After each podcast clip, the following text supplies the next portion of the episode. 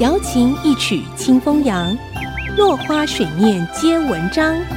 刘炯朗校长邀您共享读书之乐。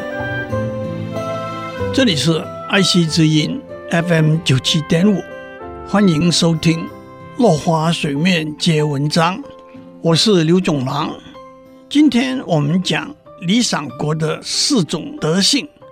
柏拉图认为，在理想的社会里，每个人的基本需求都能够得到满足，也就是免于匮乏的自由的意思。管仲说过：“仓廪实而知礼节，衣食足而知荣辱。”就是说，粮食充实的时候，老百姓才会明白礼节；当衣服和食物丰足的时候，老百姓才会知道荣耀和耻辱的分别。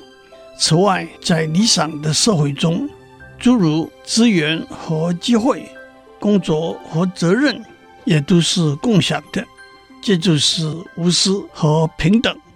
因为国家社会的品质是由每一份子的品质来决定，所以会有严谨的制度来教育社会的每一份子。并且由优秀的精英分子来领导，这也就是《礼记·礼运大同篇》里“选贤与能”的意思。苏格拉底认为，国家、社会和个人的德性有许多共同之处，因此，智慧、勇敢、节制和正义也是拥有完美人格的人必须具有的德性。让我们同时从国家、社会和个人这两个角度来看这四个基本的德性。让我先指出，孔子在《礼记·中庸》认为智、仁、勇是天下的三大德。《论语》里头说：“智者不惑，仁者不忧，勇者不惧。”这和柏拉图的四个基本德性。有非常相似的地方。至于史密斯在两千年后提出的审慎、公平、仁慈的德性，明显是受到苏格拉底的影响。从智慧、勇敢、节制和正义这四个基本德性来看，国家、社会和个人会有这些特点。第一，智慧。国家社会必须靠智慧的指引来统治管理，分辨正确和错误，判别是与非，看到大局全貌，不被枝节和杂音迷惑和困扰，才能够用正确的方法和手段达到目的。第二，勇敢，国家社会和个人必须有道德勇气和决心。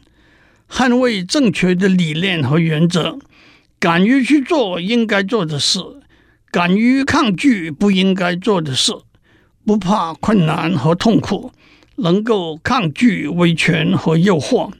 第三，节制，国家、社会和个人必须能够谦冲自牧。谦冲就是谦虚，自牧就是自己管制自己。避免傲慢、放纵、极端和偏见，保持和谐与平衡。尤其是在庞大多元的环境里，尤其是处在有权力的高位，唯有节制才能获得整体的团结，因而带来整体的快乐、幸福、和谐与平衡。第四，正义，国家、社会和个人。必须坚持正义和公平的原则，尽自己的本分，尊重别人，不干涉别人的行为，不侵损别人的利益。今天我们讲到这里，下次我们谈理想的政府。落花水面皆文章，联发科技真诚献上好礼，给每一颗跃动的智慧心灵。